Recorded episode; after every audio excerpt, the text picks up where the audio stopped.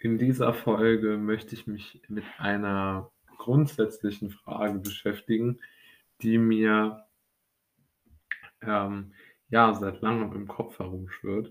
Es geht nämlich darum, wie sich Musikinstrumente entwickelt haben, beziehungsweise wie man denn so die Leistungen zwischen Entwicklern und ähm, ja, Künstlern eigentlich bewertet. Und hier kann man ja wirklich viele, viele Punkte anführen, aber ich möchte mal grundsätzlich die Gedanken zusammenfassen. Also meiner Meinung nach war ja die Entwicklung beispielsweise des Klaviers eine unglaubliche Leistung. Also die Idee über, über diese ganzen verschiedenen Tastenkombinationen, Fuß, äh, Fußdruck und, und, und, und, und, und Kompositionen mit, mit verschiedenen Klaviertasten gleichzeitig gedrückt Töne zu erzeugen, die ist ja eigentlich noch genialer, meiner Meinung nach, als jetzt die Fähigkeit, die Mozart oder Beethoven hatte, fantastische Klavierstücke zu schreiben. Aber wenn man sich jetzt wirklich mal überlegt, dass die Grundlage von Mozart ja die Menschen waren, die sich überlegt haben, wie bekommen wir denn ein Klavier überhaupt einmal dazu, dass es spielt? Ja? Oder überhaupt, wie kommen wir auf die Idee, mit, ein, äh, mit auf diese Art und Weise Musik zu produzieren? Denn, wie soll man sagen, Mozart war vielleicht der Beste darin, dieses Instrument zu spielen. Aber die viel wichtigere Frage wäre ja vermutlich, wer war denn der Beste darin, dieses Instrument zu entwickeln? Und die zweite, oder ich möchte da noch ein paar Beispiele mehr anführen. Ich denke, ähm, den, den Computer zu entwickeln, ja, war ja vermutlich die noch größere Leistung als das erste Betriebssystem dafür zu entwickeln.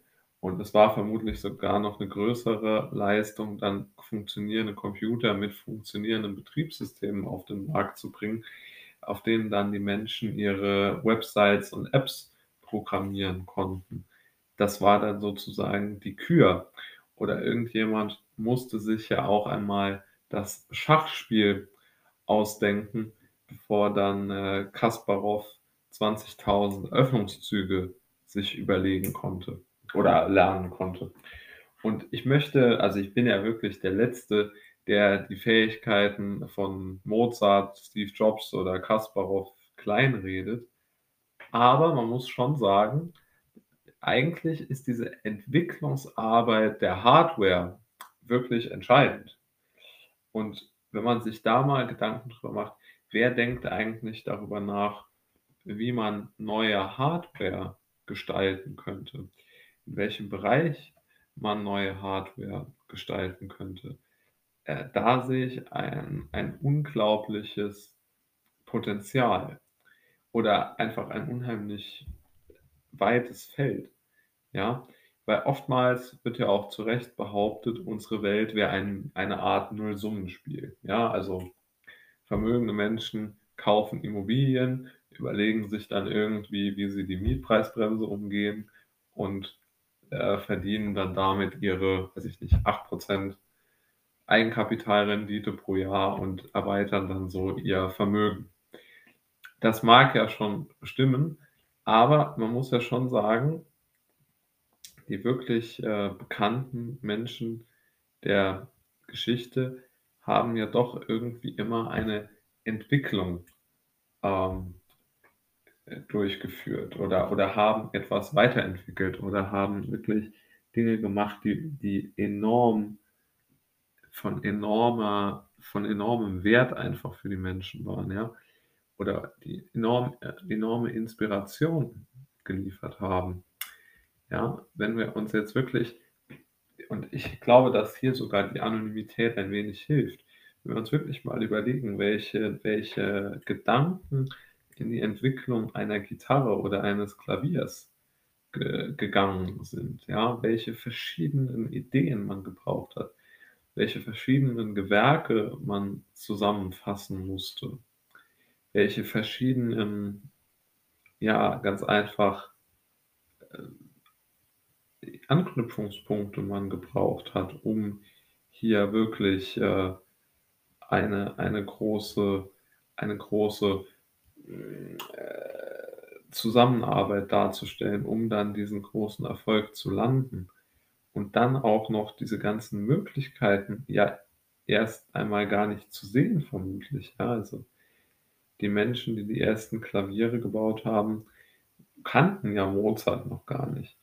Aber sie haben ihn praktisch dazu in die Lage versetzt, perfekt ein perfekt funktionierendes Instrument zu spielen und das ist schon extrem beeindruckend, ja? Und dafür ist natürlich schon eine eine große eine große, ja, Demut auch einfach, was Menschen, ähm, entwickeln können an der Tagesordnung, würde ich schon sagen. Also, da ist ja schon ein gewisses Potenzial da, dass das ja auch nicht zu Ende ist, das wollte ich ja sagen. Also, ich denke, wenn man sich die Komplexität dieser ganzen bleiben wir Beispiel Musikinstrumente, Computer oder Schachspiele anschaut dann glaube ich, ist ja schon eine gewisse berechtigte Hoffnung da, dass es noch Dinge gibt, die entdeckt werden können und dass damit dann der geistige Schatz erweitert wird. Und ich denke, das ist eigentlich ein ganz schönes Ziel,